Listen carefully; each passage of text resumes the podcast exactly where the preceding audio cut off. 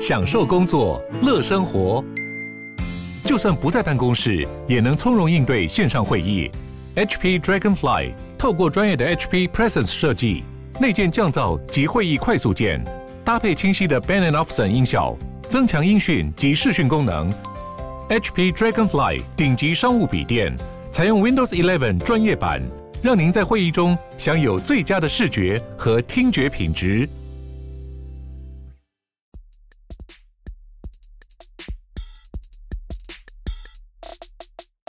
嘿大家好，我是 Crypto，很开心大家又来听到我们的频道。如果你是忠实观众的话，可以直接去下面的大纲看有兴趣的主题，点入 Title 进行今天的学习。如果你今天是一个新新点进来的听众，那我们也录了一段 Opening 开场白给你，希望能让你对整个频道的初衷以及我们都更加认识。那我是一个呃有九年经验的交易员，那在加密市场的交易经验大概是两年。我跟我几位交易员朋友会想创立这个频道原因，就是因为我们都很幸运的在这两年遇到了比呃加密货币的第三波的牛市，那在这个牛市里都让我们的呃投资的报酬成增长了数十倍，那也幸运的就是在这个资本市场里达到了一下一些自己原本设定的财务目标，那我们也希望我们把这样子的幸运跟这么好的投资的标的市场介绍给大家，所以创立了这个频道。不过，加密货币市场跟传统的台股跟美股真的有太大的不同了，所以在大家进行各种频道的聆听跟学习的时候，我们想先跟大家分享两个蛮重要的事情。第一个事情是我们希望大家不要像在台股的时候，很常会有什么的当冲或者是波段操作，在这边比较建议你用尽量先在还不会市场的时候，尽量不要使用合约。也就是所谓的杠杆，不要开那个期货的杠杆倍数，然后这样子才会让你在这个市场上下振幅的过程中存活的比较久。什么意思？我举一个例子给大家听。五月十九号的时候，加密货币有出现了一个比较大幅的下跌，那主要就是跟消消息面有关嘛。那个伊隆马斯克他抛了一个文，那说他不再接受比特币作为支付，因为有害环境。那同样的那个呃，中国这边出了三篇监管的文，导致加密货币世界在一天里比特币跌了。快五十几趴，那其他小呃其他的比较小的加密货币甚至跌了六十到七十趴，所以对你如果是有习惯在做合约交易的人，那你只要开个两倍的杠杆，基本上你就全部都会在这次的市场里毕业。所以这是我们为什么会跟你说，在这市场里，即使确实在大部分时间里你开期货合约都会获获得更好的报酬，但你只要遇过一次这种比较大型的黑天鹅事件，那你可能就会直接毕业了。但听到这边大家也不用担心，因为就像我们一开始开头讲的。我跟我的朋友们都是有遇过不止一次这样加密货币市场的大崩跌，包括这个五一九以及去年的三一二。但即使是经过这两次，每次下跌都超过五六十趴的的跌幅，我的我们资产还是都成长了数十倍。所以告诉我们，其实你知道在加密货币市场里，呃，远离杠杆，好好的进行所谓的投资，其实都还是可以带给你很好的涨幅。那第二个就是我们要强调的一个重点，就是长期投资，并做好仓位管理以及。资产配置的分散，相信大家也都能跟我们一样获得不错的投资报酬。那再来第二个重点是要跟大家讲说，务必要长期投资。为什么呢？就是如那个最近很夯的股外所说的，其实没有办法有人可以跟你预测明天价格是涨是跌，或甚至一两个月的短期的价格的涨跌，因为市场是有很多的消息面也好，基本面也好，跟呃，公司可能自己高层的一些因素去决定的。那同样道理，呃，也是以我自己的亲身经历跟大家举例，在去年三月的时候，新冠肺炎疫情发生，导致其实美股就造成了四次熔断嘛。那在这四次熔断里，加密货币一样在美股的第二次熔断中，三月十二号那一天，一天比特币也是下跌了五十几趴。那其他的以太币这些货币也下跌幅度就更高了。那如果在那时候我就选择啊，直接那个。离场停损的话，那我的损失就会非常大，会是五十趴或六十趴。但我没有这样做。那其实我们要做的事情就是，我们要去想想这个产业也好，或者你投的标的到底适不适合一个长期投资或长期发展下去。那这种美股垄断这种外力因素，它其实终究是会过去。所以如果你在那时候选择呃止损的话，我就会有一个非常大的损失。那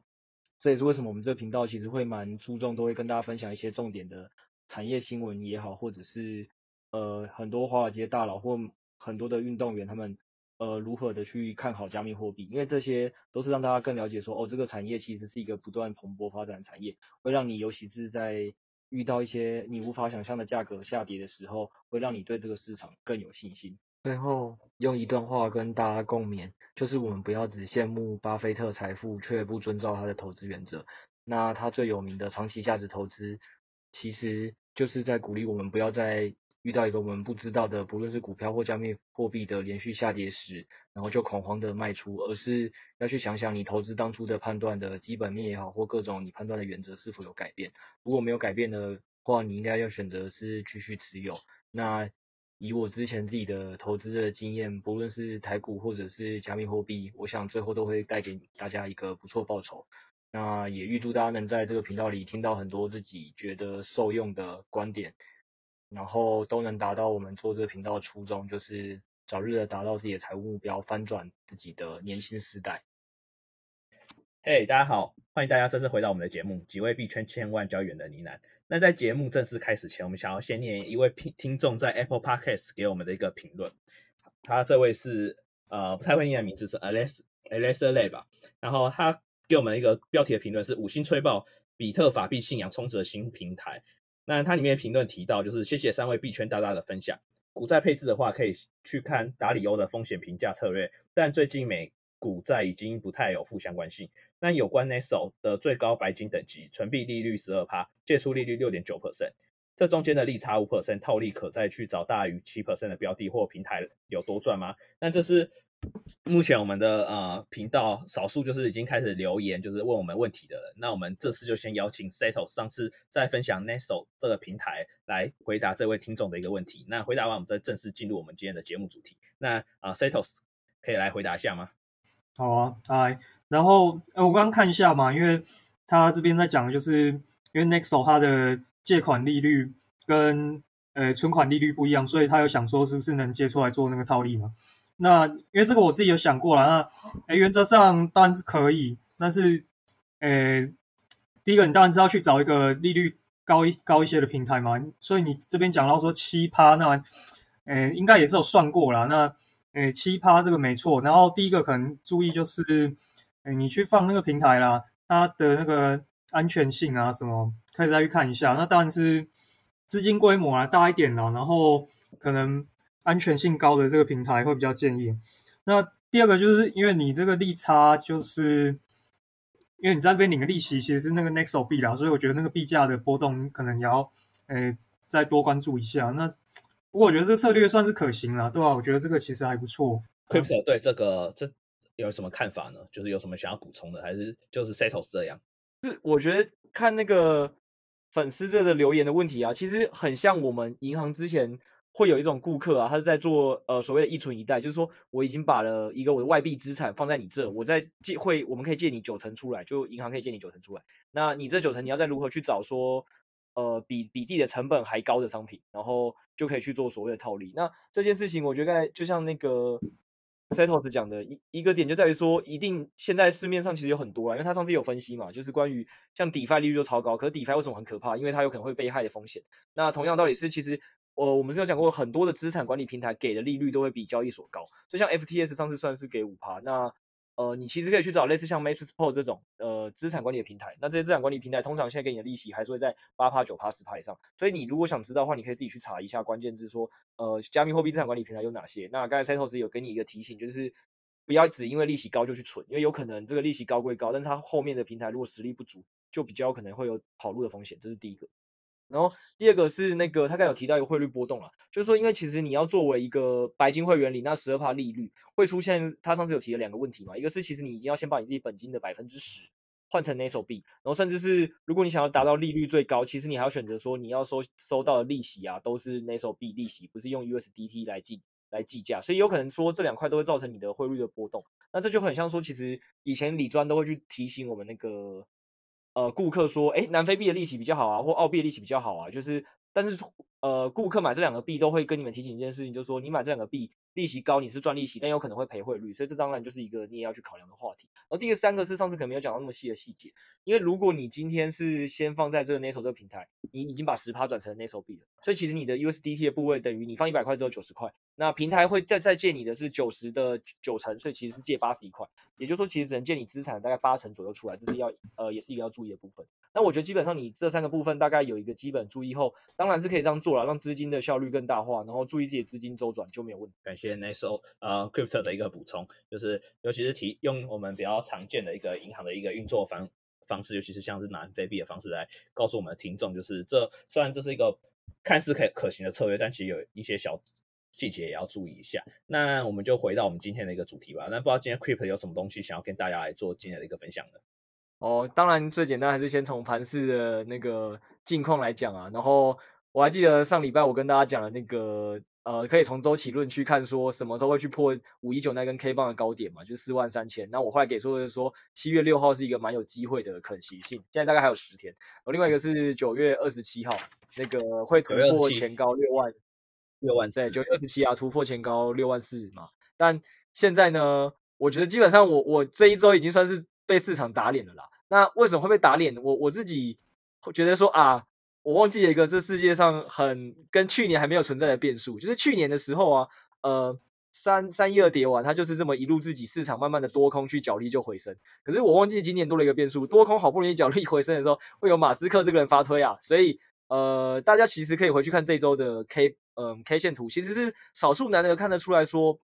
你从五一九拉到现在哦，这快将近四十几天的时间里啊，你会发现前面的时候都是一路几乎都是红红红红红，就是以下跌收尾居多，然后绿绿色就是可能每三四根才会出现一根，可到后来中后期开始，呃，绿色的就是回回升的根数变多，就代表说其实现在这市场慢慢回升的几率有在拉高。那尤其是当那个两万八千八百五十前前几天下杀那一根破三万之后，马上拉回去，其实市场。的呃瞬间的多头力量是有一个反扑的趋势出来的，所以他就连续拉了三根那个绿色的。当他好不容易要拉那个六二五那一根的时候，原本都已经变成绿色了。然后呃，伊隆马斯克这时候就在早上的十点十分发一推，然后那个推特他基本上内容就在嘲笑说，呃，要那个美国一个传统俚语啦，反正意思就是说，其实他在嘲笑投资比特币的人都是呃很多东西都效率可能这个团体是比较低落的啊，什么连个换个灯泡可能都要很久啊之类的。那就因为这个推特。直接从十点十分开始，你去看那五分钟线，因为市场上有人还特别说去调五分钟线啊。我平常基本上是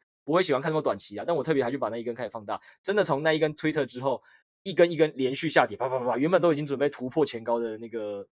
呃三万五千、三万六千那个另外上一上一波的小小砸盘的那个。点就直接砰，就又又被打下来，所以所以实际上现在市场多呃多头的气势变得很弱，因为它原本都已经准备上去，上去之后就被 Elon Musk 这一推给打下来，然后再加上这时候这这周市场就出现了另外一个是大家其实有发现啊，那个在那个 Beefness 这个借贷平台里有一个巨鲸借了八亿美金的比特币出来要做空，那其实原本这件事情理论上是要担心的，因为。呃，其实现在依 Coin Market Cap 的观测啊，一天比特币的交易量大概只有四百亿左右，四百亿美元左右。所以你要想，八亿美元这件事情呢、就大概代表了两趴左右的交易量。可是这个两趴左右的交易量，如果它真的是在什么一分钟、五分钟内、十分钟内直接砸下来，那可能很可怕。可是，嗯，这个鲸鱼它蛮妙的事情是，这件事情其实六月六号那一波就有发生过一次。它在六月六号到六月中这段时间，也是分批借了呃。两万多颗的比特币出来要砸，那因为砸盘这件事情是你跟券商借借币，有点像说你去跟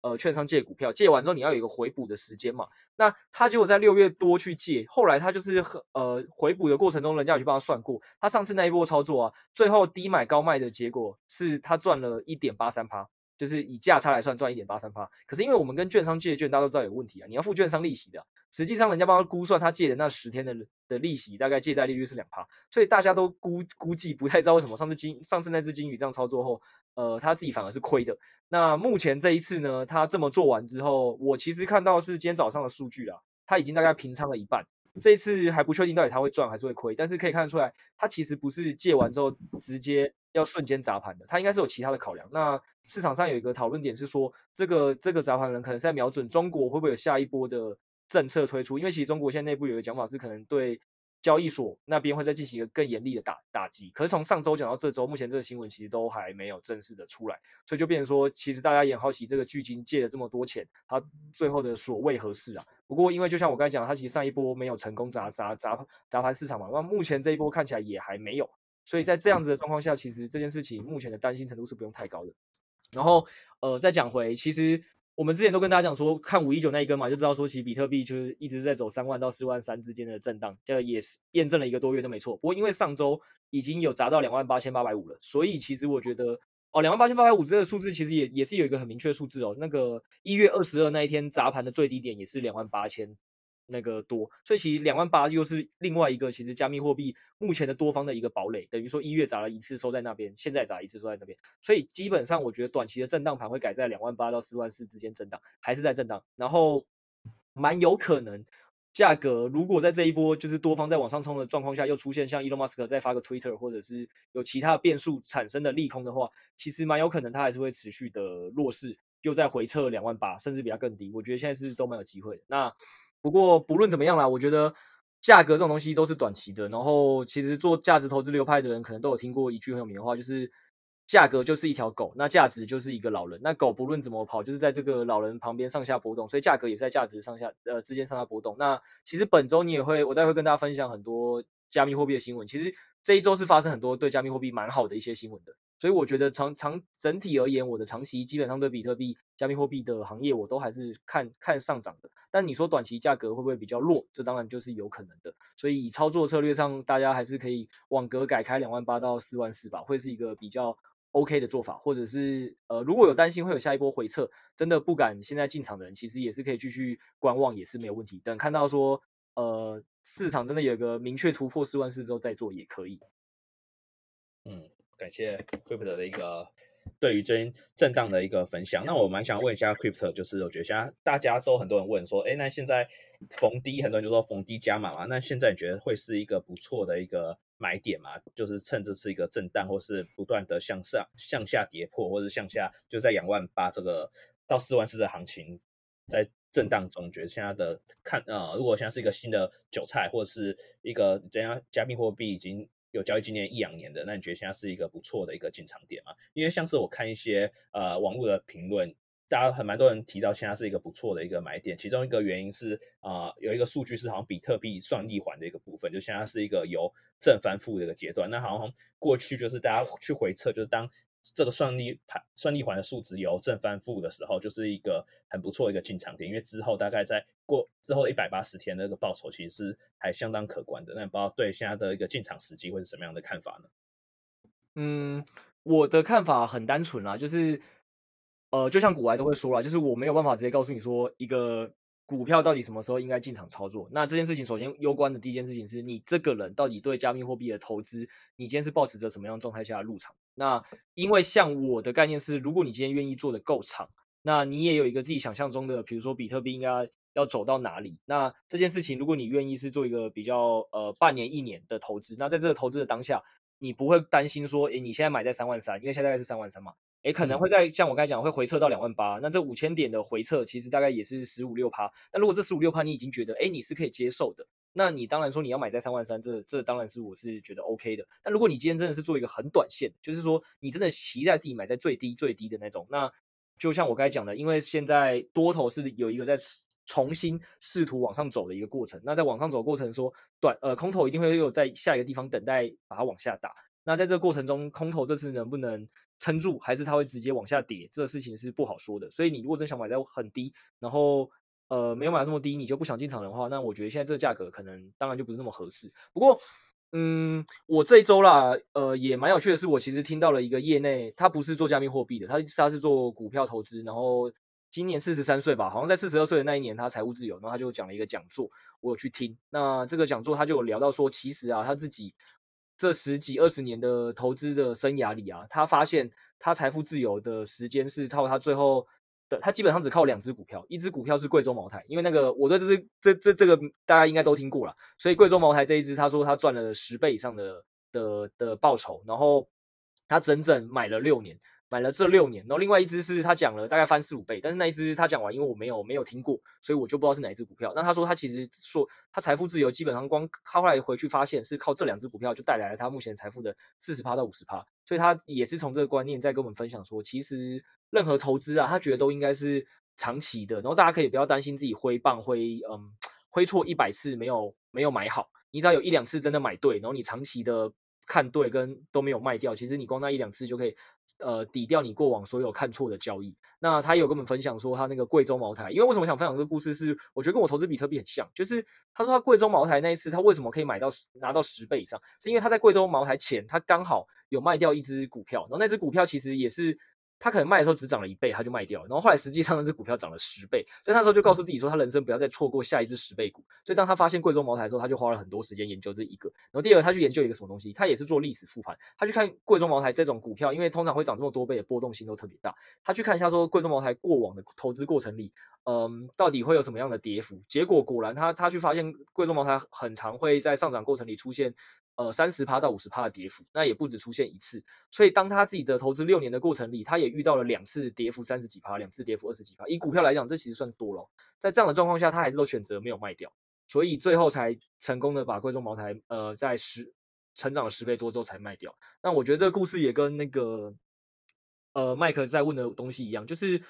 我觉得，如果今天你是那种很在意一定要买在两万八的人，那我是想跟你们分享点是说，其实你看你买在两万八、两万九、三万，如果你听我们每周在跟你分享这些加密货币，然后你相信它是会越来很长远的，像走到阿克所说的三十万或四十万，那其实四十万除上两万八，或是四十万除上三万三，对你来讲报酬其实差异已经很小了。但如果你今天没有买到，那等三万三它这次就一路就直接上去的时候，你可能就直接错过了这一笔交易，然后你可能就要等到下一个有机会让你人生。带来巨量财富的一个投资标的，其实这件事情也不是这么好的发生跟好找的，所以我自己通常是不会特别想去找最低的买点啦，我就是会一直的买入，一直的买入，只要我觉得我现在是有这个钱，而且我相信现在这个价格，我我没非常明确可以预测未来的价值比它高，我就会买。那为什么我可以预测？我们之前也分享过很多了嘛，关于呃七十兆的美金的资产会被。呃，我们这一代继承。那关于说，其实离岸金融的十兆美元这件事情，萨尔瓦多正在去往它做。还有，我待会今天也会分享一个，是关于美国退休金市场二十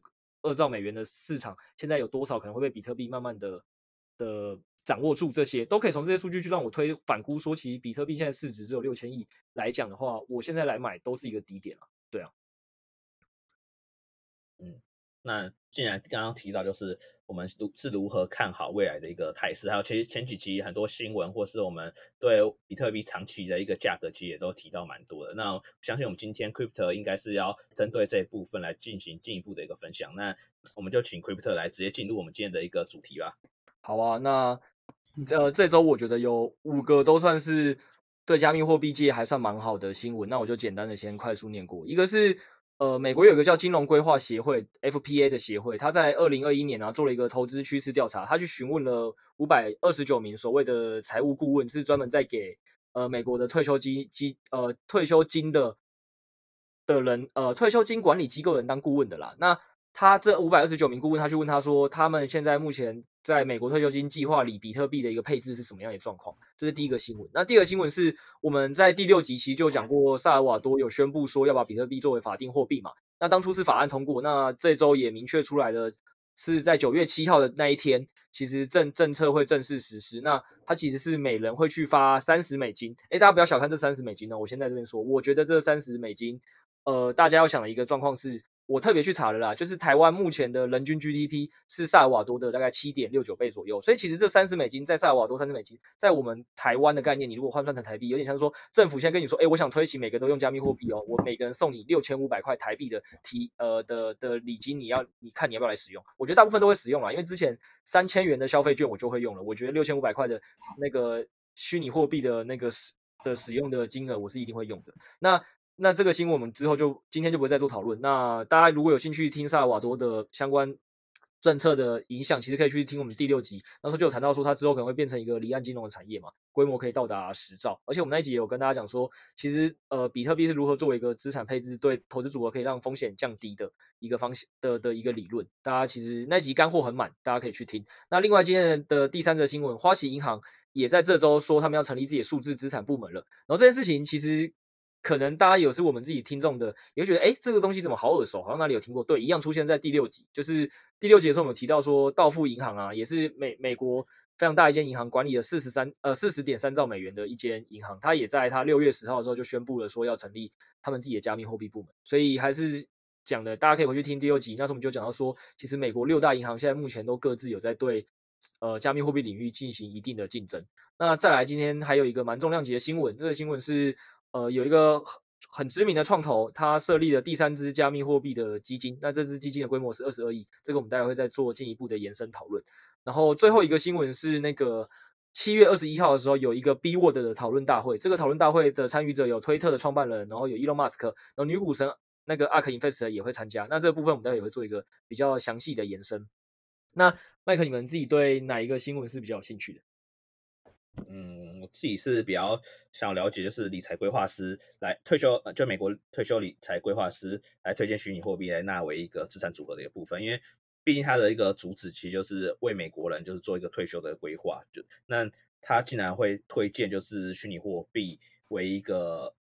大家的退休的一个投资组合，其实我还蛮惊讶的，因为毕竟我觉得这东西应该还是比较波动性比较大，或是现在一般的人，尤其是老年人、中老年年人可能是比较无法理解的一个东西，但竟然会提到这一块，所以我可能会想针对这一个会进一步想要了解吧，了解。好，那我就先从这个讲。说真的，呃，我跟你的想法基本上是一样。我看到这个新闻的时候，我也是在想，因为你看我们之前讨论过某些层面嘛，是为什么对冲基金是一定会把比特币作为资产配置的一环？那个。之前就讲过，因为它是真的有它的使用上的目的跟需求的。那你说，呃，萨尔瓦多他把比特币采纳，或者是中南美洲那些国家采纳虚拟货币，都有它的自己金融工具演化的一个的历程。可是我我那时候也在想说，奇怪，美国的退休金计划怎么会？应该退休金大家都想象的应该是我要做一个保守但稳定增长投资，甚至我们很常听到是，如果退休金计呃规模够大。根本就不会去投资股票，甚至会去投资债券嘛，对不对？就是一种比较稳定的资产啊，不买保险也好，就是让自己的财富慢慢增值。怎么会去投资加密货币？然后我就看到那个报告里啊，也是蛮多页，它大概有三四十页。那它里面就是有几个我觉得比较重要的东西。它其实它其实针对各类资产都有询问了。那我就是它对那个 crypto 的那 cryptocurrency 那一块的询问，我把它摘录了一下。那首先第一个是美国退休金资产市场的规模大概现在是二十二兆美元。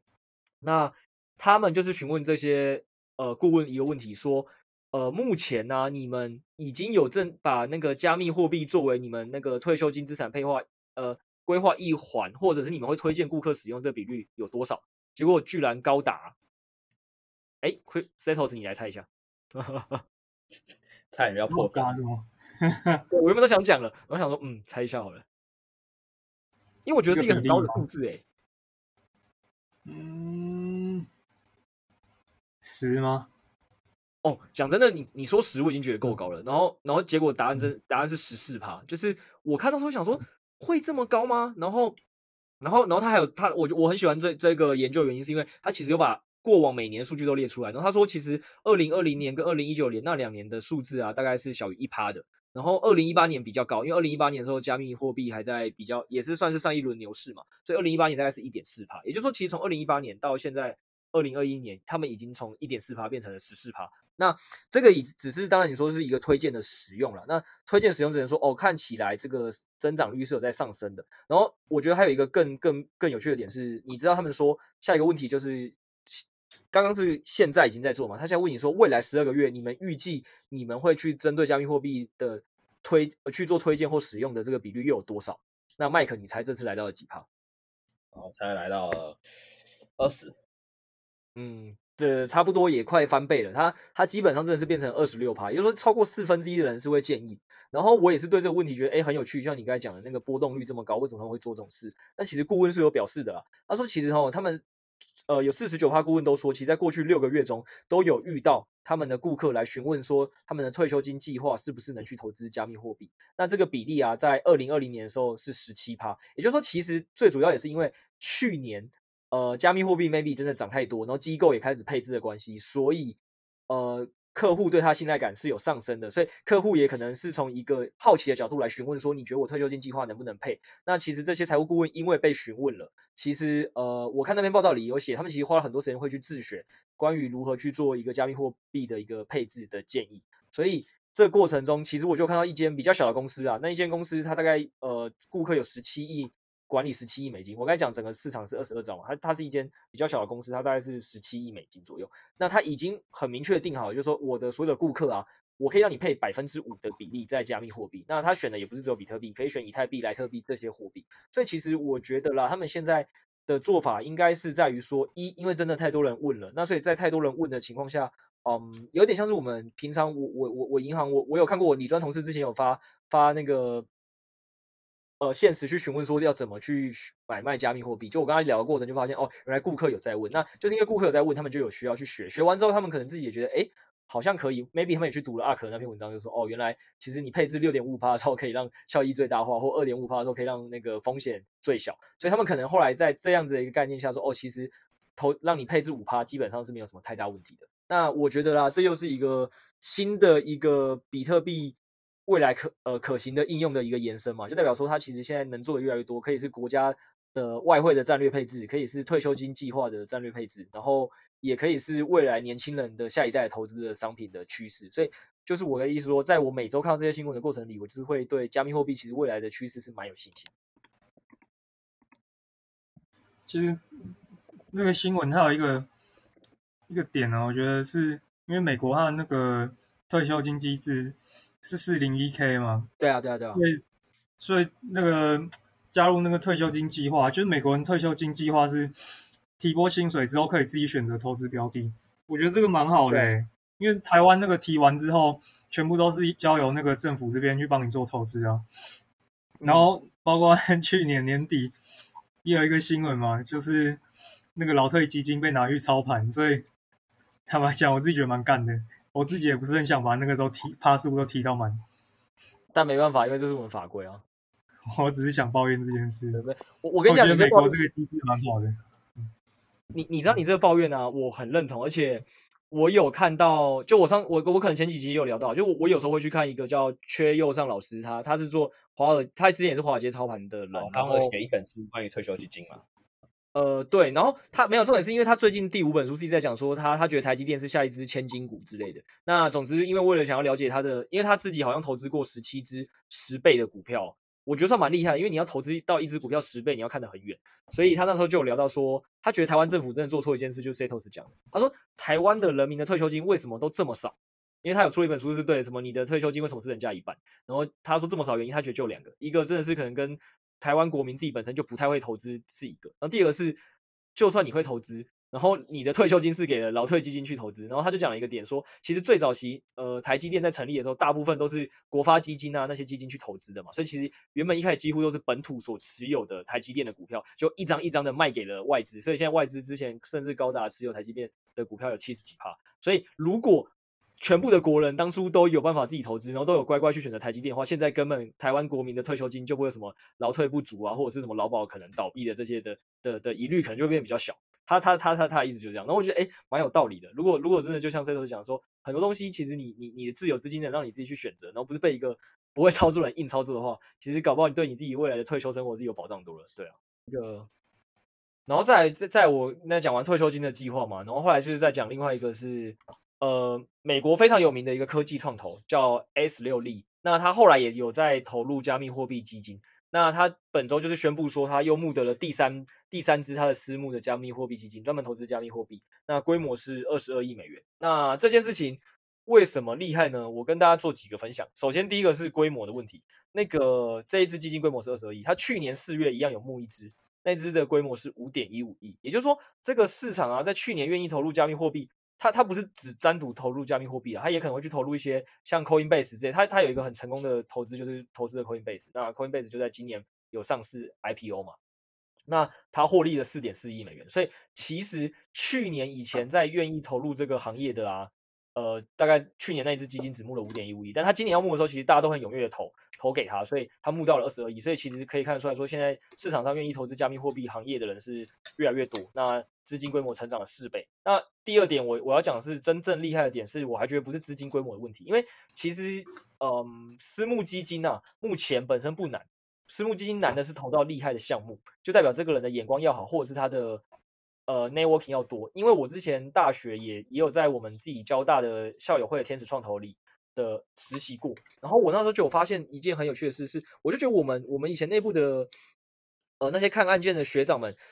呃，你知道我们交大天使创投的其实条件不是特别友好，就是很多创投是我就投资你多少钱，然后依你的估值拿拿拿那个股份嘛，没有交大天使创投有一个很很硬的规定是，你来我这边简报，嗯、你就要捐呃，我如果愿意投资你，你要额外捐五趴的股份给交大呵 天使创投或交大校友基金会去做运用，这五趴是你无偿捐赠的。你听你听得懂吗？刚才前面很多创投是台湾很多创投是我投资你，那我就是依据你想要估值，我也认可你，我就我就给你钱。现在不是交大天使创投是我一样依你，我认同你你要估值，我给你钱，但我要额外跟你多要五趴股份，甚至还要一到两个董事的席位，这样为什么要做这种事？然后我还想说这样子哪有公司会同意？就其实每一间。来我们这边报的的公司几乎都同意。那原因其实这样，创投其实很多创业者真的来找创投要的不单只是钱，他要的是这个创投在这个创业界的影响力或整个产业界的影响力。那因为交大校友会就是运气好，在当初竹科的创办呃创办人里有六七成其实是交大的人出来创的，所以其实很多现在新一新一辈的人想要出来创业的时候，他都很想要连连上交大校友的 networking，他们很愿意捐这五趴股份。那同样道理是这一支基金。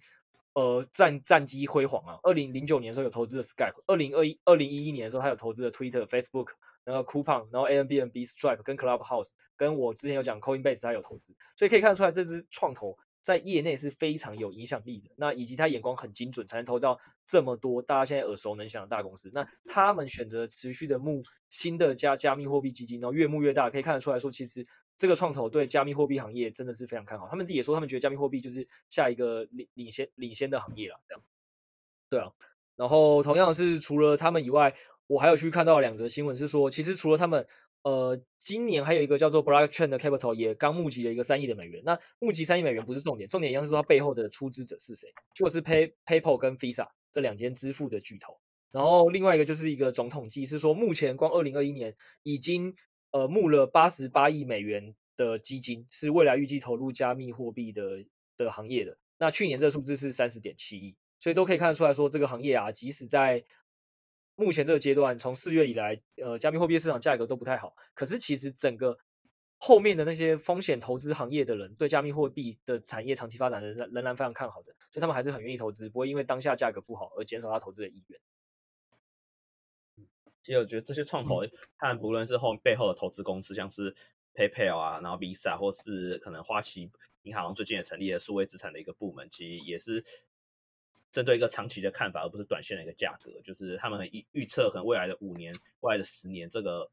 虚拟货币到底会在市场或是财富管理占了什么样的地位，所以他们才做一个投资。所以我觉得，其实对投资人而言，这也是一些征兆，或大家可以想想，就是背后这些投资大佬到底他们背后有什么逻辑，或他们出哪些投资报告，大家可以去参考看看。那而不是可能被近期的一个价格比较剧烈的波动而所影太影响心情这样。嗯，真的真的，因为二级市场，二级市场是最容易有价格波动跟价格发现的。可是其实越越越往回推那个投资链啦，就是。呃，最前面的创投啊，什么 A 轮、B 轮啊，甚至种子轮、天使轮的那些，其实真的都是看的是越长期，可能他看的是这个公司五年到十年后会会走到什么样子。对啊，对啊，我们之后可能也可以请 Creep 来分享他过去在大学阶段在那个创投的相关的社团是怎么样去看一下一个公司未来长期的一个发展，可能也可以带我们一些不一样的见解。因为我觉得创投这个领域或私募其实对。多数的人来说，其实是相当陌生，就感觉有点像高大上或者常新闻偶尔会听到的一个字眼。但是他们到底实际上在做什么呢？看他们呃内部到底是怎么样，有些运作或看投资项目的方法，我觉得大家应该是蛮陌生的。但我觉得我们这个节目都会带给大家许多新的一些观点。那我们之后如果大家有兴趣的话，也可以留言告诉我们，就是是否对这一个内容有兴趣。那有兴趣的话，我们可能也会找一一天来录一集来跟大家做一个分享。那 Crypto 人觉得如何？不要那么又立 flag 啊！没有啦，那个。嗯，我可以跟大家简单讲说，呃，我们以前我在实习的时候，那个创投是怎么在运作的啦。但是你说他实际上他们怎么去判断一个行业呢？呃，那个部分，因为我只有他的是我是去实习，每周只会去一次一天，所以其实我不会去 follow 到他们后续一些所谓去做呃尽职调查的过程，所以这部分我可能了解的比较少。但是我可以从你说我要呃整整个知道说这个创投怎么去挑一个案子来，然后再到他们后续怎么去做一个 follow 的一个架呃架构，我可以我是可以跟大家分享。但是如果想要知道细部他怎么去看一个公司，这个东西我当初就是功力不够，所以我还是跟跟那个我们的大家长说，哎，我想要先去找下一个地方增加自己功力，以后看之后有没有机会再回来。对，然后这这一离开也八九年了这样。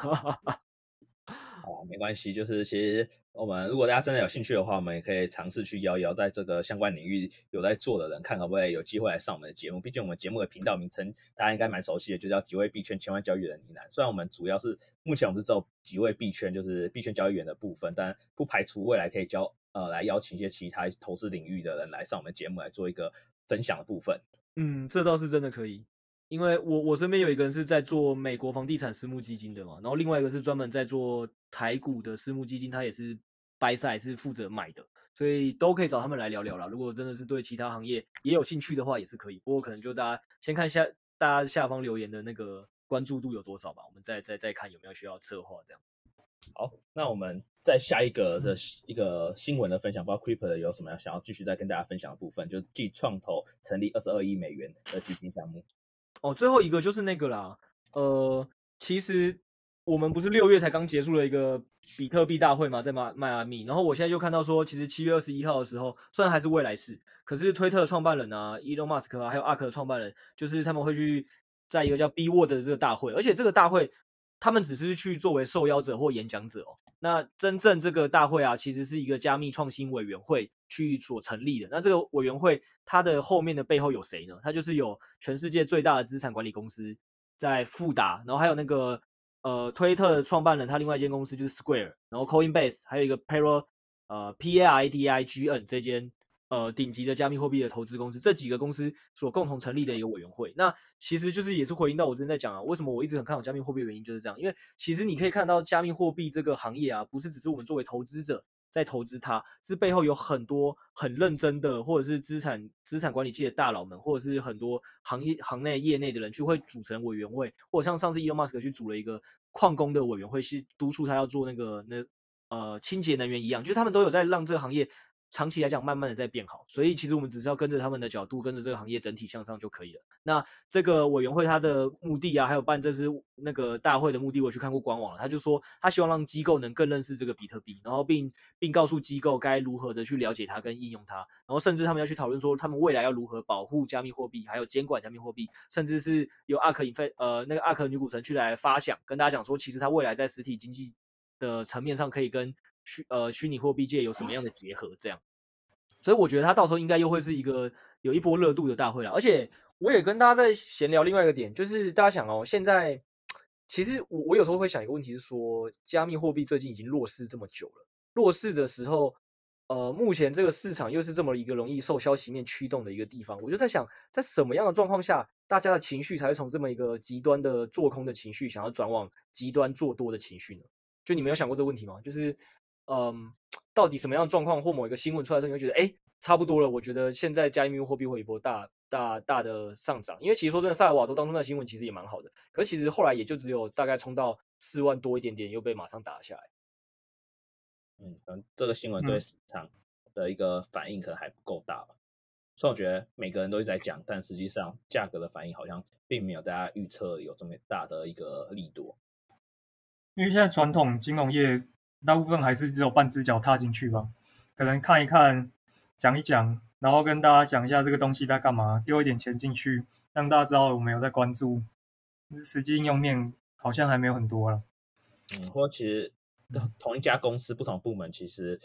看法也非常的两极。像之前的一个我们在前一集有提到的一个高盛对于比特币呃虚拟货币的一个投资报告，就是有一有一个部门就是出相当利多的一个报告，但后来才过一周又马上出现一个打脸的一个报告，但同样都是高盛。哦，我跟你讲，高盛这周又出了一份，其实他这两个月已经出三份报告了，然后都真的是不同部门出的。对，就是每个部门其实的看法都不太一样，就是跟我们投资者对于同一个股票的看法，其实也常会有一些分歧一样。哦，对啊，对啊，所以说真的啦，我也没，我也只是跟你们去讨论，就是闲聊这件事而已。就是到底感觉会出现什么样新闻的时候，才能让它出现一个大家情绪转转正面的一些想法。那我当时想说，maybe 一个东西还是要等那个吧，美国的。S 呃那个什么 ETF 正式的成立，会让大家对于说哦，美国终于对这一块的监管已经有一个比较明确的规范了。那我想这时候市场可能会想要进来的人就会比较勇敢，然后或者是嗯，我在想说会不会是比以太币带动它，因为以太币在七月会进行所谓的它今年蛮重要的一个升级嘛。那如果以太币因为这个升级造成它的价格大幅的上涨，呃，有可能加密货币市场是联动的，就会导导致比特币跟着被动被拉升，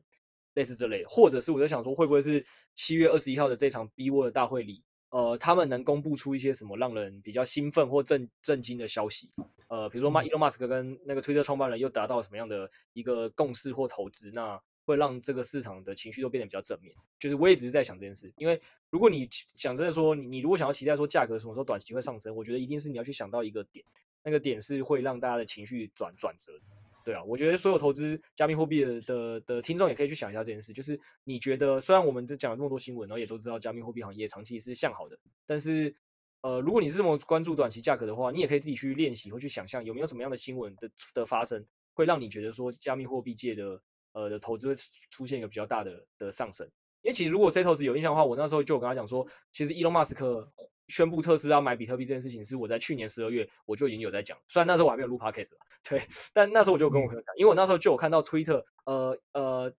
那个就是 Elon Musk 有跟其他的加密货币的的那些比较狂热分子有在玩 Twitter，然后那时候就有一个那个哦，就维策略那间公司就问他说要不要把特斯拉一部分的钱转成那个加那个比特币，然后 Elon Musk 就说。这是可行的吗？他很有兴趣，所以我那时候就知道他应该会做这件事，就就在二月真的宣布。所以我觉得，如果想要让自己对这个行业敏感一点，其实你也可以去训练自己去猜测，说有没有样什么样的新闻事件是有可能会影响未来加密货币的变革的，呃，或或走势的这样。但我猜啊，我觉得最近这一波，因为最近这一波下杀，好像大部分人会觉得成因是那个中国政府这边在封杀，对，就包括说他们可能开始去取缔一些。矿场直接停电，不然就是，不然就是中国可能有些矿主啊，把那个机器都空运出去。然后因为最近，因为中国在那个七月七月一号要建党百年嘛，所以这搞不好就是 他们建党百年之前，现在把一些党讨厌的东西整肃一下。接下来的时间，我觉得可能整个党政啊、媒体的资源，maybe 就会集中在歌功颂德了。你看前阵子苹果也。也是趁这几天赶快把它关停了。哦 哦哦哦，还有这种层面的想法哦。我觉得是蛮有可能，就是等这一波结束，说不定虚拟货币就开始蛮横生长了，就跟他们中国的互联网一样。那像前阵子阿里巴巴和腾讯也是被中国管得死死的，说不定也跟也有人说过，就是跟建党有关，因为他们背后的一些金主啊之类的，就是是也是比较党比较不喜欢的人。嗯，那态度矫正呢？毕竟那个党追溯不了这个加密货币的东西。哦，了解。好了，这有点阴谋论，但是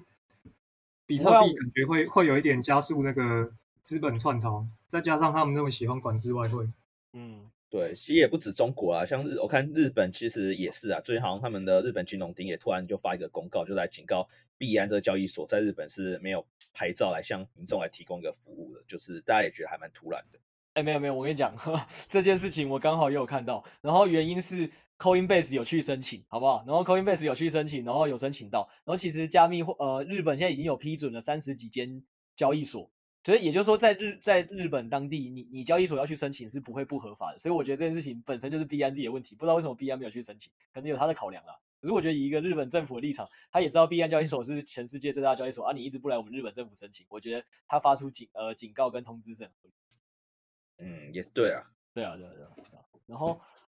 呃，我我我我是蛮蛮认同你们刚才聊中国那部分啦，因为也是一个想法。而且，虽然我之前一直是用另外一个方方式去解读它，因为我之前一直看的是，呃，现在中国自己内部也需要资金去重振自己的一些产业或或行业，结果现在民人民的民间把太多钱都投入了加密货币炒币的行列，所以对他们来讲，他们不把加密货币进行一个强力的打压。不，有点像说，我们不是说那个政府要如何去控制，呃，现在市场的热络，或者是让它冷一点嘛，就是透过利率的调整嘛。因为利率如果我调升，大家都把钱放进银行，市场流动钱少了，这些通胀也好，或者是风险资产就会降下来。那同样道理是，现在他如果市面上他需要钱，就他现在发现他不论怎么的放利率或加利率都没有用，因为就是会流去一个加密货币资产，但对他想要推实体经济没有帮助的话，他也不乐见。所以也是因为这样的原因，他必须这么严厉的打击加密货币行业。这我看到另外一个观点，对啊，嗯，对啊，都都这边提供一些观点给就是大家各各位听众，那各位听众其实也可以判断，就是哪一个你觉得观点是比较合理的，来练习自己的一个敏锐度，和就是对新闻的一些看法，而不是可能因为其实币圈新闻非常的多，就是尤其它又是二十小时、三百六十五天全天候交易，就像呃 Setos 之前有讲过，就是他觉得那个虚拟货币其实又像是吸毒的感觉啊，就是不断的给你一些刺激，那那个马斯克也动不动就给你乱发文这样，那大家其实。有时候听到这些消息，有时候也会过度的亢奋，或是过度的恐惧。所以，如果有一个比较好的自己的一些看法的话，其实也可以对这种价格的波动、这些消息面的一个变化有比较好的一个风险承受度，或是一个判断。嗯，不过我觉得大部分的新闻还是还是多少要那个要能够筛选新闻吧。我觉得，包括他平常看什么新闻。所以我觉得大部分呢，啊，呃，没有继续说吧。你说蛮好奇什么？没有，我是蛮好奇，就是因为 Setos 就是你平常就是在我们群组一直分享消息嘛，就是非常，而且消息都非常的灵通。那你那你是怎么样判断，就是过滤新闻的？怎么样过滤新闻呢？嗯，或是你觉得哪些新闻是觉得就你会觉得你看到突然跳出来，会觉得比较重要，这样你会比较去关注这样？我觉得大部分还是那个，大部分新闻还是要搭，应该说搭配的那个现在的。市场状况去看吧，就是其实大部分新闻都是都可以当八卦新闻来看的。我觉得，嗯，实际上去看，真的有真的有影响力的，我自己会觉得啊，你要看近期的波动。譬如说，如果近期都那个上上下下没什么突破的话，那如果有一个，嗯、呃，有一个譬如说升势或者跌势超过十趴、超过十五趴的，我再稍微看一下新闻，那可能就是比较重要的新闻。那如果只是一个。对啊，因为我觉得大部分新闻都蛮还蛮花边新闻的，就是看完你可能就忘了，啊，但只是你在那个当下你会觉得，哎，这是不是很重要？这样子，嗯，这个看法还不错，就是有一个价格来佐证的感觉。好啊，那其实本周的几个重点新闻也都讲完了啊，然后呃，也也也希望说大家如果有看到一些我们没有注意到重点新闻，也可以在我们底下留言跟我们分享。那最后我也想用。哦、本周其实国泰的首席经济学家是有跟一个像素资本的那个霍华马斯克有讨讨论一下，说二零二一下半年有什么投资的建议。那可能有些人对那个像素资本不那么了解，那他也是一个价值投资大师，甚至是巴菲特都说他这个投资大师写的每个备忘录啊，就是他都会去特别听、特别去看这样。所以也是一个算是蛮被认可的一个大师级人物。那他就聊了，他说，其实二零二一年下半年投资期跟他去年年底的看法是差不多，就是大家目前就是建立在一个所谓的低资产报酬的一个世代，是什么意思？就是说，因为那个美国已经把那个基础利利率下调了嘛，那其实以资产的报酬这个概念，都是说以一个所谓的无风险利率再去加哦，股票应该有多少？因为比较风险比较高，要加多少趴？然后债券比较小，所以加多少趴？那加密货币风险更高，所以你要加多少趴？他说，因为这个东西的基本全部都已经被往下调了，是在这个概念下，其实全世界都要去习惯这件事情，就是你这这从二零二一年开始，你的可能整个投资的回报率都都可能不会那么的好，是一个低资产的投资这样。那大家就问说，那这个低资产投资有没有一个比较好的投资建议嘛？他说，其实他觉得有五种方法可以做了，那自己会选其中三种，我就跟大家分享这三种。第二是他建议你还是维持自己现有的投资模式啊，因为呃，就像现在虽然不确定性很多，那美国还是在持续的印钞，每每周印是呃。应该讲说每个月还是买这一千两百兆的的美元嘛，所以在这个过程中，其实还是有可能这个资市场是持续向上的。所以你如果因为有意识到风险就全部都不进行操作，那其实也太过保守。所以他觉得你还是可以持续你原本擅长的操作，但是你可以增加另外两块，一块就是你可以去拉高你现在手上的现金比例，因为未来如果真的发生什么意外的时候，你就可以进去投资。那第三个部分是我觉得跟我们这个频道也比较有关系。他觉得你可以去找一些专家或者是一些特殊的投资，什么意思？就是专门去投资呃收购房地产，然后去收购餐厅，然后把它整修再再再卖出去的的那种，